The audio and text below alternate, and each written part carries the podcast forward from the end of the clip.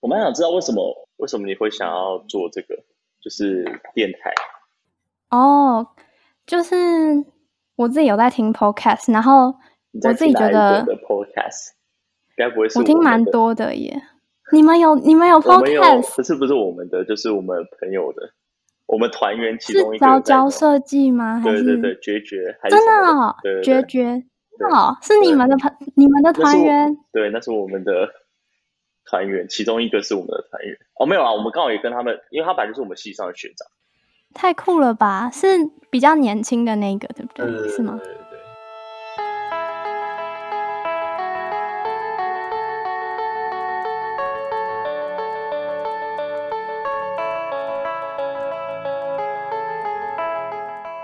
我想要做这个，主要是因为我自己是觉得，如果设计师想要，嗯，摆脱，就是。只为老板或是客户工作这个形态，那我们可能要学很多设计以外的东西，但是在设计系上，他们并不会教我们寻找或是去做这些事情。然后，像是设计有很多领域，就是光是公设，你可能就有像是不管是循环设计，或是产品，或是空间，或是甚至是互动设计。然后，我自己是有点不知道自己要选什么吧，所以我就会去参加一些讲座跟展览，然后。我觉得如果是用对谈的方式来呈现，应该会很有趣。对，哦，没事，我只是想要了解一下，因为最近好像团结很多设计团体都在做这个东西，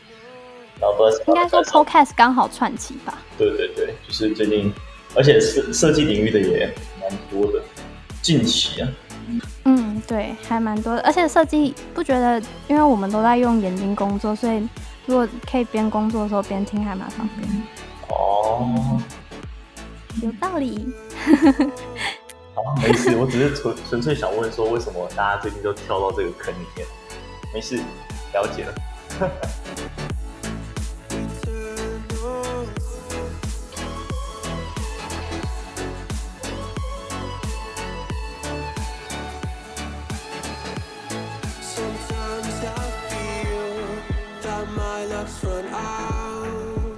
又到了毕业季，往年这个时候应该是新一代设计展办得正火热的时候。虽然今年因为疫情的关系而取消了，有点可惜。不过许多学校还是有在校内办展，而且也都非常精彩。不知道去年有去看新一代的听众们记不记得，实践大学工业设计系其中一组叫《器物的声音百科》的设计作品呢？我印象非常深刻。而最近去参加了当年几位学长办的循环设计工作坊，意外的认识了后制造这个团队。而今天受访的这两位学长，正是当年夺得多项设计大奖的设计者。那就让我们欢迎领硕和博翰。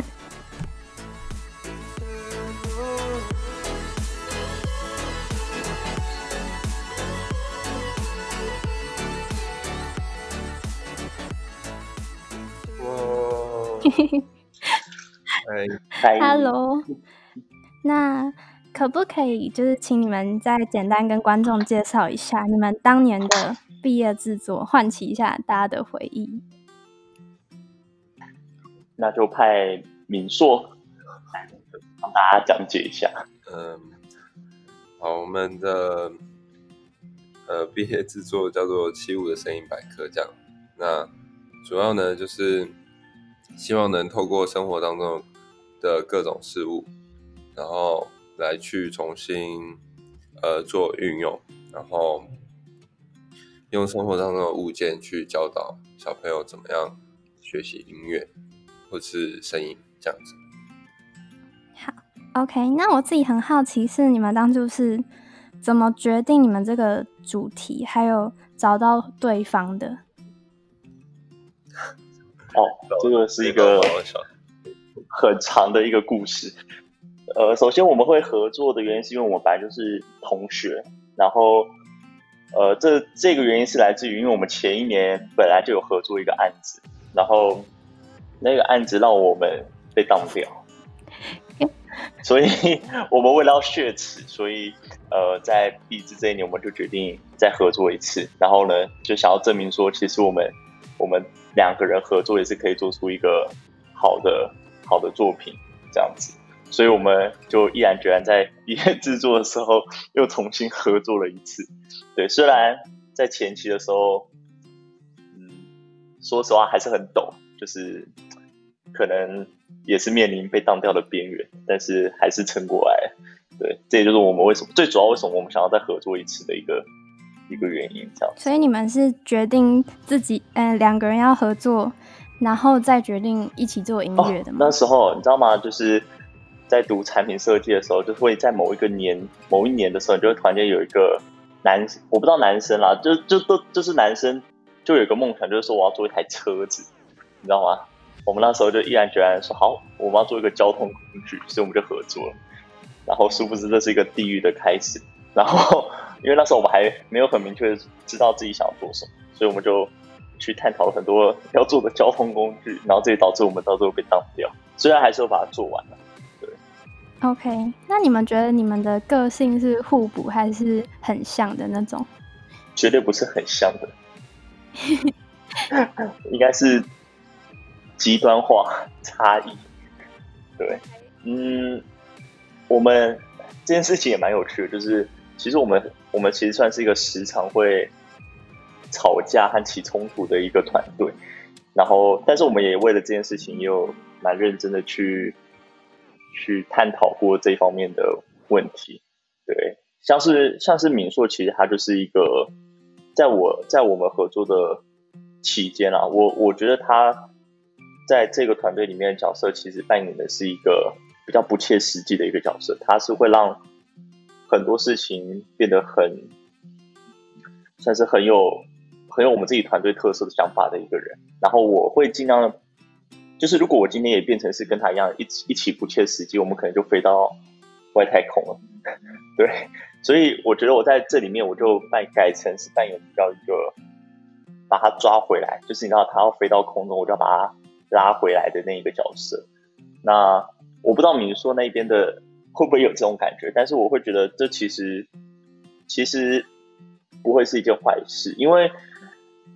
我觉得在在毕业制作上面，就是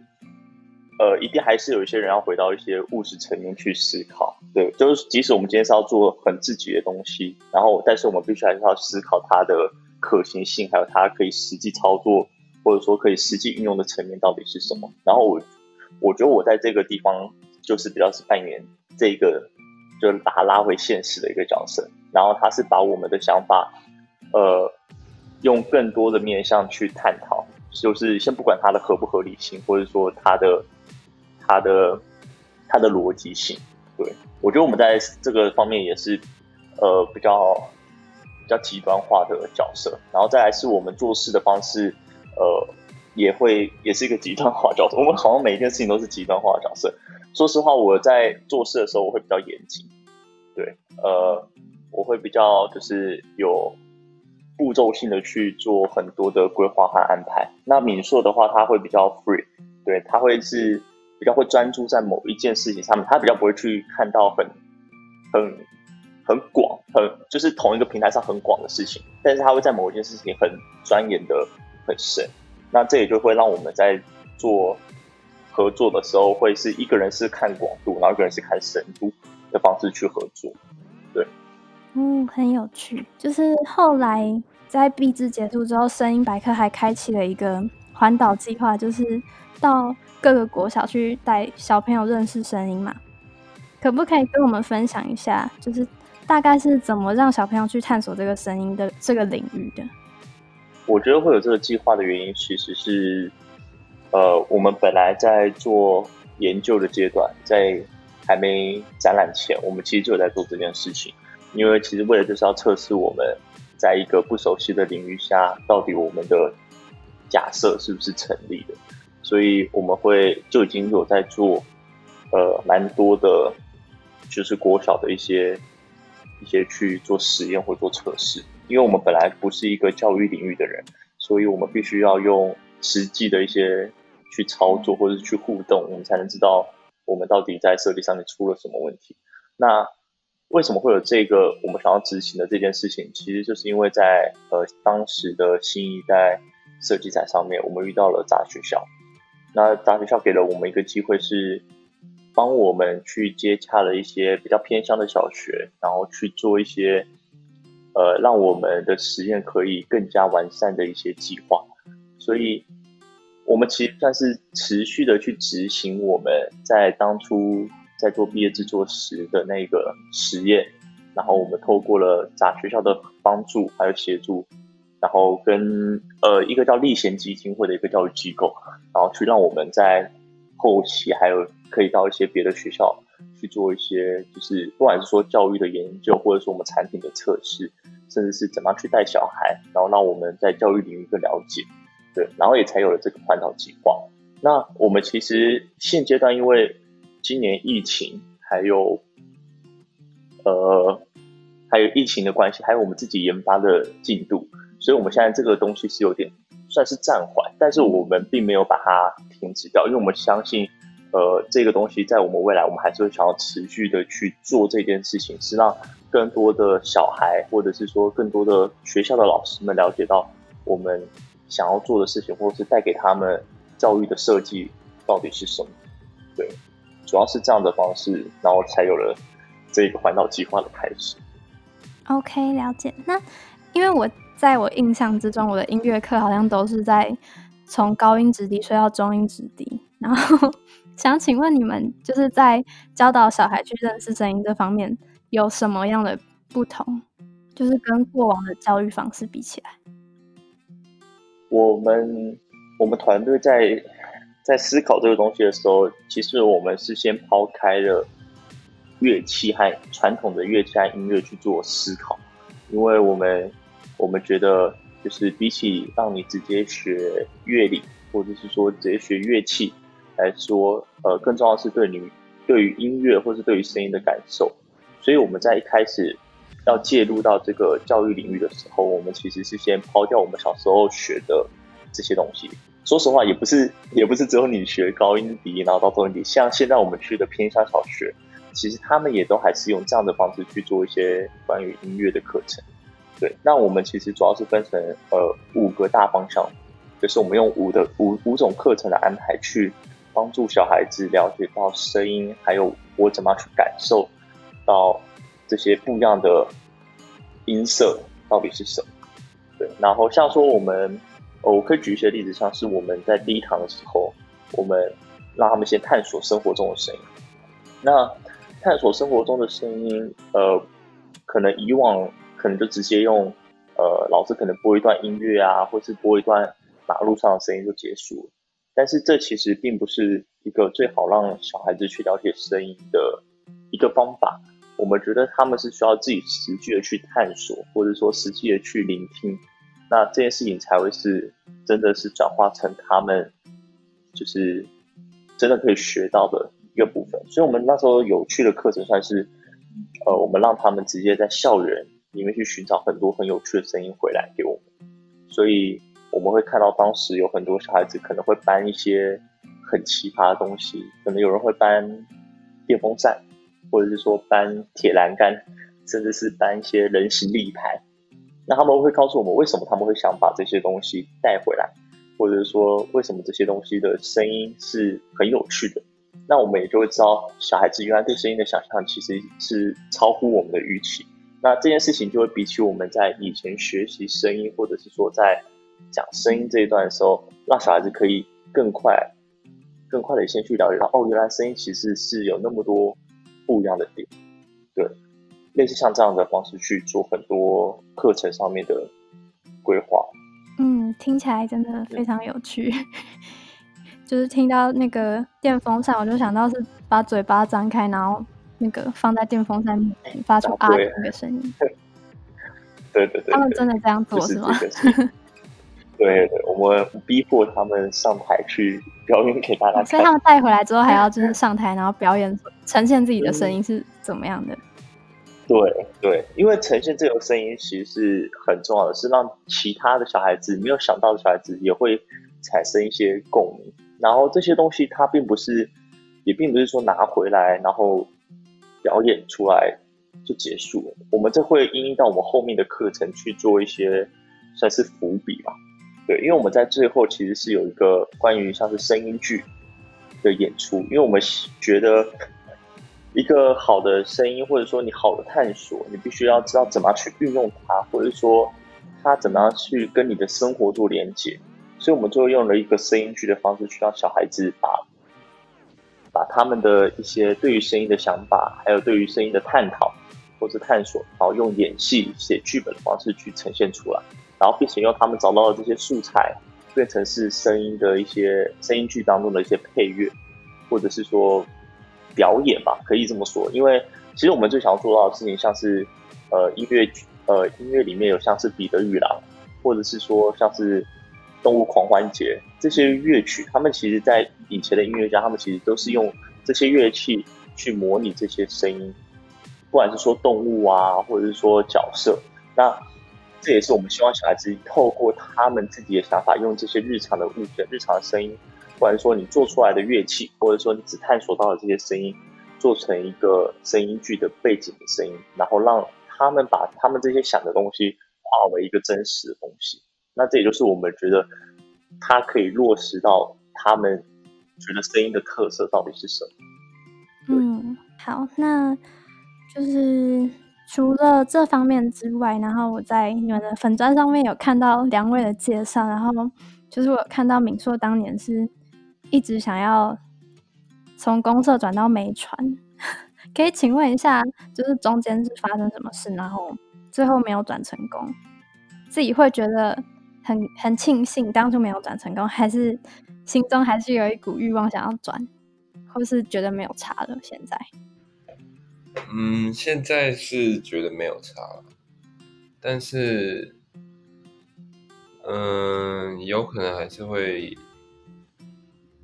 有一点小惋惜，但是其实还好，因为我我的个性就是比较，呃，比较容易看得比较开，我比较乐观一点。OK，然后当当时候是。呃，我想要考实，哎，我考进了实践公社，因为其实实践公社我也是转学过来的，原本是念华范这样，然后转过来之后发现，哎，自己好像不是念公社念的那么的开心，然后我想说，然后朋友一直觉就是看了我的一些话之类的，他们就说，哎，好像比较适合美传，然后我就想，嗯，好像好像也是，然后就想说，那我就。再去考考看实践的美传这样，然后，但那个时候就被取一，然后那那个年度我我的运气就比较衰，因为往年可能都有三四三四个名额，但那一天那就是那一年就只有一个名额，所以我就落榜。哦，好了解。那现在还觉得还觉得公社有趣吗？会觉得公社有趣吗？就是现在在做的事情。嗯，现在我们在做的事情，我还是会觉得是算有趣的。可是现在做的事情，其实我觉得也不太算是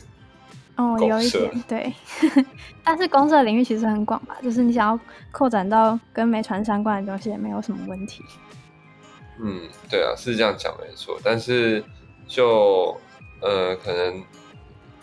对那个时候的我来讲，还没有现在其实也还是有一点，就是对我来讲，就是呃，公社对我来说就是有点太过死板的那种感觉。嗯，不会啊，我觉得我们现在做的东西蛮不死板的吧，蛮不公社的，所以我说我们现在。做的东西就不不是叫公司了，对吧？我觉得设计没有没有要分分的不应该分的那么细啊，不是说你公司的人就永远只能做公社的事，对吧？我觉得设计这件事情是本来就是一个很广，然后它不会去分到那么细。我觉得什么事情我们应该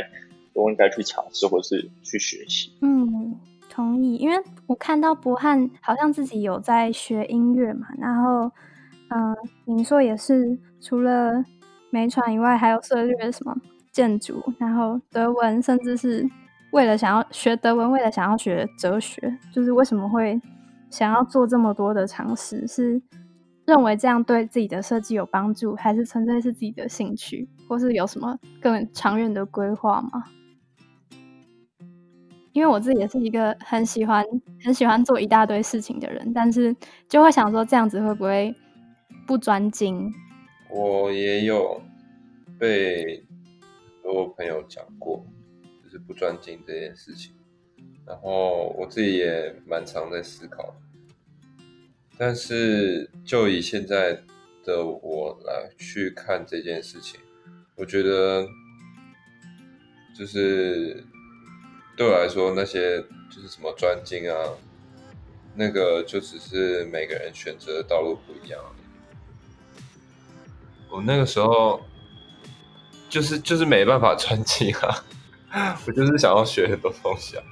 那所以你不觉得教育其实很适合你吗？我们什么东西都可以弄。没有，但我现在就是想去想去学艺术。好，呃，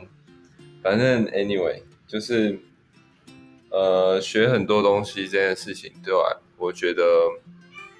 是要看看人，就是嗯，如果本身就对很多事情有好奇心的话，那你你就应该要去去学习，不应该不应该因为可能大众是。觉得，嗯，专精一件事情比较有未来，或者是其他等等的因素，然后就不去做自己喜欢的事情。你只是有兴趣的话，对我来说，就是有兴趣的话就应该要去尝试。然后你尝试完之后，你才会知道，呃，你为什么对他有兴趣，然后你可以从这里面学到的东西可以怎么样继续。往呃，在你往后人生当中有其他的运用，这样。嗯，我觉得，我觉得读设计最最好的一个点是，我觉得这就专不专心这件事情是看每一个人。然后我觉得设计最好的一个点是，我们可以去学到很多不一样的事情。所以我觉得读设计最重要的一个点，并不是说你有很厉害的建模能力，或者说你有很厉害的绘图能力，而是你每一件事情你都不需要去懂得去学习它。呃，就回到假设今天是一个很专业的产品设计师或什么的，我们每一次接的案子，你今天可能是接医疗，你今天可能是接清洁工，你可能是接消防员，这些每一个人的职业，还有每个人所做的事情，本来就是不一样的。所以你其实，在每一次做这些案子的时候，其实你必须要是用一个学习的角度去看这件事情。那这件事情我也不会把它归纳为专不专精，因为我们本来就不是当这些职业的人，但是我们要懂得去学习他们的这些，呃，不管是技巧，或者是说他们的特色，或他们能力，或他们需求是什么。那我觉得这也就是设计师算是需要的一种技能吧。然后再来，我觉得学习其实是一个让你往前进很重要的一个点。对，然后我其实有时候也会觉得很。可惜，因为在在我大学时期的时候，嗯，我有一阵子其实是非常的，呃，专精在就是产品设计或是工业设计上面。那那个你那个时候，其实我也没有，也不也不会觉得说这件事情是好或者是不好，我纯粹就是很想要把这件事情去了解清楚。但是我就没有像你说有去别的系旁听的欲望。那时候我就只是想把哦，对我实际上需要做什么事情，我把它做到最好，这样。但是其实到了后期，我就会开始觉得，呃，其实设计我们不应该是局限在一个领域下面做去做它，因为其实你去听了很多，因为它其实我觉得它其实算是一个相通的道路。你去听了好，你今天去听了建筑，你今天去听了服装，其实它。可能在某一天，它都会变成你在做你本行或是本业上面的一些养分。我们也很难说，搞不好某一天我们要做的教育跟服装有关系。这件事情不会说百分之百不会发生。那这个学习是让你可以用更广的角度去看你要设计的东西。对，如果我今天都只永远局限在我的工工业设计，或者是说我的本科上面，那我看事情的角度相对来说就会比较狭隘。我觉得是要勇于去接受一些不同的新的事物，或者说我们还没有学过的事物，那也会像你所说的，你如果今天你看看到了这个东西，你去学这东西，你发现它不是你喜欢的，那你也才知道，那到底是不是你想要的，对吧？所以在后期的我就是开始会去做这件事情，然后也发现哦，好像其实我还是有很多东西是是不了解的，或者说其实不是我真的跟我自己想的那样子是一样的事情，对。那我觉得学习其实，在设计啊，其实也不是设计，其实是在每一个人身上都是非常重要的一件事情。对你还是可以保留你金砖的部分，或是你的专长，但是你不能去停止去学习其他领域的东西。对，像教育这件事情，我们我和你说，我们在创这个工作室，或者说我们在做这个设计的时候，我们也完全没有这个知识，我们也是透过学习的方式，透过去实际的去操作，或者说实际的去。去了解，或是说去学习，那我们也才会有了今天的这个团队，或是今天这个设计出来的产品。对，因为我觉得一个好的设计，它并不是说凭空就蹦，就像一只魔术一样就蹦然后就出来。对，它一定会是经过很多的转化，还有养分，你才会有了这个东西的产生。这是我觉得学习，然后很多领域的学习很重要的一个点。嗯，超级同意。那就是。你们毕业一年这样子，有没有觉得什么东西是你们很后悔当初在大学的时期没有学习到的？有什么课，或是或是一些领域，是现在很想要学的？好像还好。我其实我是蛮多啦，敏硕应该还好，因为敏硕每一个都去听。嗯，我有几个课其实是蛮蛮。蛮想去学，甚至是蛮想要去读的。呃，我其实很，我觉得很晚，很可惜的点是我们当初没有去学建筑。对，然后我觉得我缺少了一个在自我探索的过程。对，那但是但是也不会说太晚了，就是现阶段开始做这件事情的时候也。也还是可以。那我们在我们建筑系上，蛮多都是你说算是吧，就是偏这种自我探索或是自我了解的的学习历程，算吗？算，算是。没有，其实建筑最主要就是在在在感受。嗯，对，我觉得我缺少了学这一个东西的。的在大学时间里面，对，然后还有，嗯，其实我我们系上有蛮不错的老师，像是在社会学上面的，然后我修了三次，三次都没有过，可能太不认真。但是我现在其实也蛮后悔，当初其实应该要更更努力去钻研一些这种社会学啊、哲学，甚至是人类学一些的事情。但是其实也不是说后不后悔吧，我觉得你现在开始学也不会是一个很晚的事情。对真假？Very 当三次哦，对啊，我作业都没交，但是我我课有去听，但是我就是不知道什么都没有交作业，我就就觉得去听他讲很多他的社会学的经验，或者是说，呃，他讲的一些他的社会学的研究，其实很有趣，就像是在听故事，但是不知道什么，我每次作业都没有交，然后就一直被当掉，然后当了三次，对。但是，但是他的课真的蛮蛮不错的，说实话，对，蛮喜欢。而且，在一个设计领域下讲一个不是设计的事情，其实我觉得是很有趣的。用别的观点去探讨设计，这个点是在一个就是在我们系上其实是比较少少见。对，所以我对于这种课程其实是蛮蛮喜欢。然后，呃，公社其实，在大家眼中就是一个比较理性，然后比较没有去可以想象的。想象的空间，因为它就是必须依照使用者的需求，或者说环境上面的议题等等的，然后去做设计。对，那其实我觉得，如果接受了这些不同的，不是纯设计的角度去看这件事情，我觉得会打开我们对于公社这种比较保守型的，或是比较理性的这种想法。对，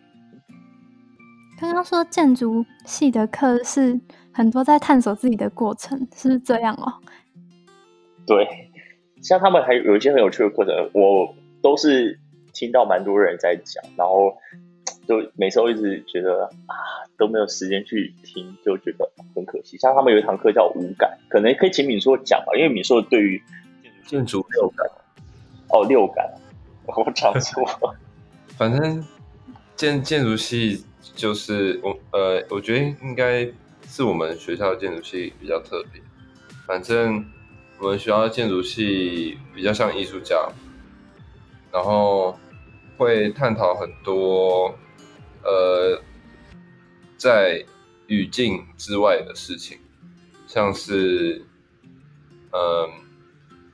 呃像建筑六感就是某一种呃在语境之外的事。那呃我就简单用这一个课堂来去描述，就是说呢呃建筑六感他们在上课的时候。就是老师会，嗯，分配给每一个组别，好像要做不同的，呃，感觉，然后就是用整个八楼的一个大大空间去做，然后你就是要，嗯，十个人的小组吧，你就要带领整个班级，嗯，七八十个人，然后度过一场你的你们所策划的感觉之旅。像这样，然后不管呢，你是要用空间的形式，还是你要用要用味道，要用任何东西都可以。然后就会，嗯，就会在那堂课当中，不管是自己在设计这些感觉如何进入别人的身体的这个过程，或者是看到别人怎么样设计他们的感觉，然后进入到你的身体。然后，因为大家都会发表，就是大家体验完别人的呃过程之后，那个创作的那那一组，他们就会站出来说他们想要传达的事情是什么，然后来去对应说，哎，他们今天呃来体验的人有没有结合上，然后大家就会彼此讨论这样，所以在这个一来一往的过程当中，大家就会更知道。有很多事情是你没有办法用言语去完成的事情，有些东西就是，呃，你必须要透过呃经验和各种不同的感知，然后你才有办法创造出某一些突破语境的感受。这样，大致上是这样。哦，居然是这样！我一直以为建筑系的课就是。如何想办法？如何不要让房子垮掉？就是感觉要算很多物理或者数学的东西。我觉得是我们学校的建筑系比较不一样，然后我也一直觉得蛮崇尚他们的这种设计方式。你你说的那种，就是呃，不要让建筑，不要让房子倒掉，什么那些其实是要要去要去再另外学那个建筑师执照什么。就是，呃，他们建筑师执照和学校教的东西还是会有落差。通常建筑系出去的学生，他们是只会设计，但是不一定会不一定会盖房子。要会盖房子的话，就要再另外，有些人是去补习，有些人是自学，然后再去考到建筑师执照，才有办法盖房子。不然他就是要在有建筑师执照底下的建筑师事务所工作。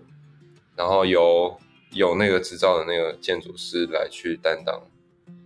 呃，总监之类的。哦，居然是这样，好，真是长一课。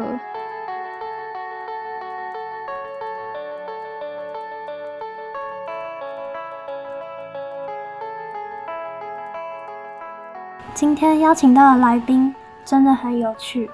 一个对计划看得很广。一个看得很深，一个有什么都想尝试的艺术家性格，一个则是完美主义者。后来，器物的声音百科开启了环岛计划，透过杂学校的帮助，他们对教育做了更深入的研究，希望能让更多的老师和小孩认识这个不一样的教学计划。对于学习，敏硕认为，也许。会有学的不专精的问题，但是他认为每个人想选择的道路不一样，如果你本身就对很多事情都有好奇心，那你就应该去尝试，而不该因为社会大众的压力而放弃。因为唯有勇敢尝试，才能知道哪些事物是你真正有兴趣，而且你对日后是有帮助的。而敏汉则认为，嗯，学设计最好的一点就是，